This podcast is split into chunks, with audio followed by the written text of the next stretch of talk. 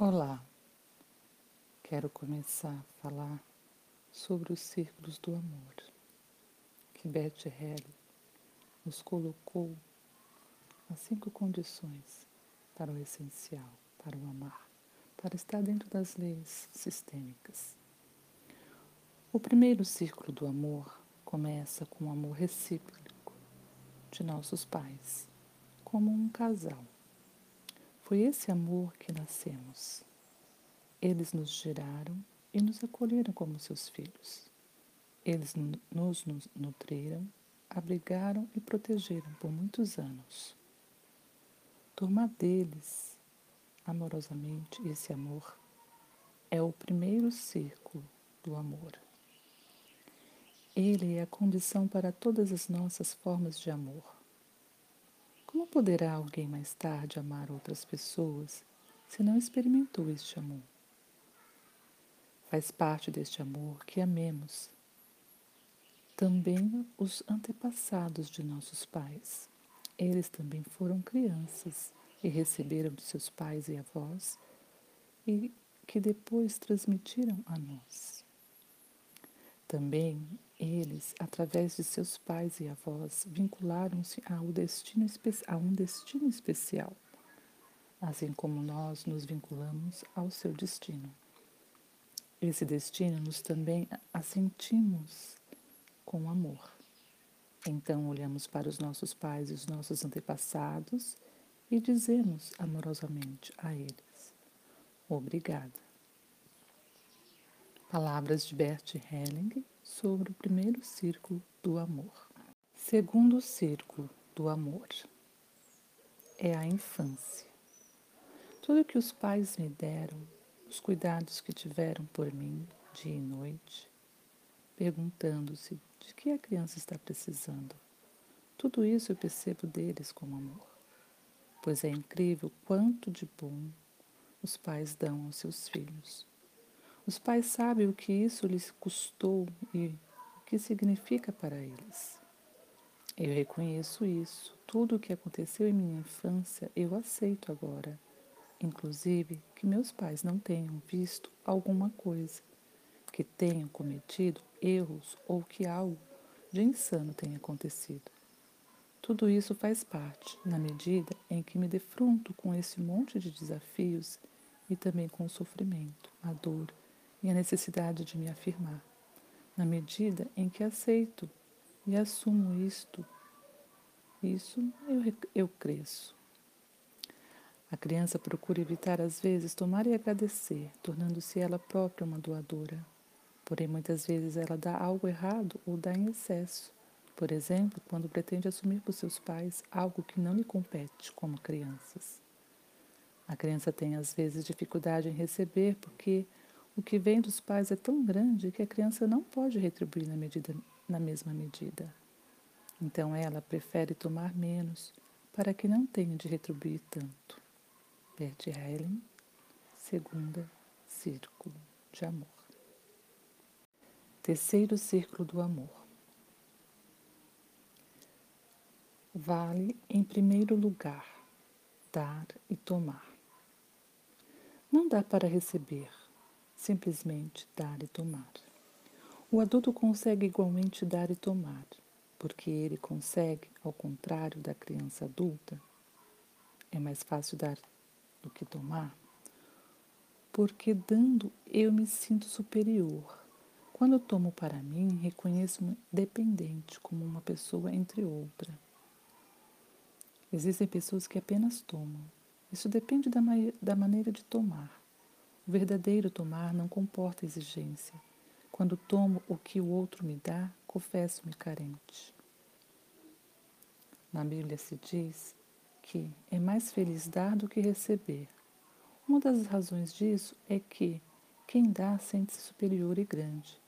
Então o Senhor não toma esse dito como um conselho moral, mas como um insight sobre o que se esconde por trás do ato de dar. Então estamos há muitas gerações num enorme mal-entendido. Tomar o amor como uma pessoa entre outra tem grandeza. Quando posso tomar dessa forma, também posso dar. O dar começa com o correto ao tomar. Nas relações adultas, é importante cada pessoa, de algum modo, tomar da outra. Essa é a compensação mais importante. Não é preciso que ambas deem na mesma medida, mas que tomem para si na mesma medida. O ato de tomar reciprocamente é o mais difícil. Ele une mais profundamente, pois ambos estão na posição de quem necessita. Isso une. Poder tomar tem muito a ver com doação, e doação só funciona sem controle. Porém, existem pessoas que constantemente doam porque querem receber alguma coisa. Elas dão para receber. Então, constantemente dão, estão constantemente dando, mas não conseguem realmente tomar. Elas dão na expectativa de receber e, sobretudo, eles têm um pouco, eles têm tão têm pouco respeito pelas outras pessoas, pois se consideram melhores e permanecem numa posição de superioridade. Existem também os que sempre têm algo a reclamar quando recebem alguma coisa. Os presentes nunca são suficientemente bons. Isso acontece frequentemente entre homens e mulheres. Isso mostra que tomar é uma arte elevada. Trata-se de tomar valorizando o que se toma. Essa é a arte. Todos esses textos foram retirados do livro Um Amor para os Excluídos, de Bert Helling. Chegamos então ao quarto círculo e dou sequência ao quinto círculo do amor. Tudo começa assim. Concordar com todos os seres humanos e com o mundo os três primeiros círculos têm a ver com a consciência e a necessidade de compensar. O que acontece no quarto círculo com a capacidade de dar e de receber? O quarto, o quarto círculo ultrapassa os limites da consciência. Nele eu concordo com todas as pessoas de minha família como elas são, inclusive os excluídos e os difamados. Aqui se trata da plenitude interna isto é, todos os que pertencem à minha família ganham um lugar em minha vida, inclusive os que foram rejeitados, desprezados e esquecidos. Sem eles, eu me sentia incompleto no corpo e na alma.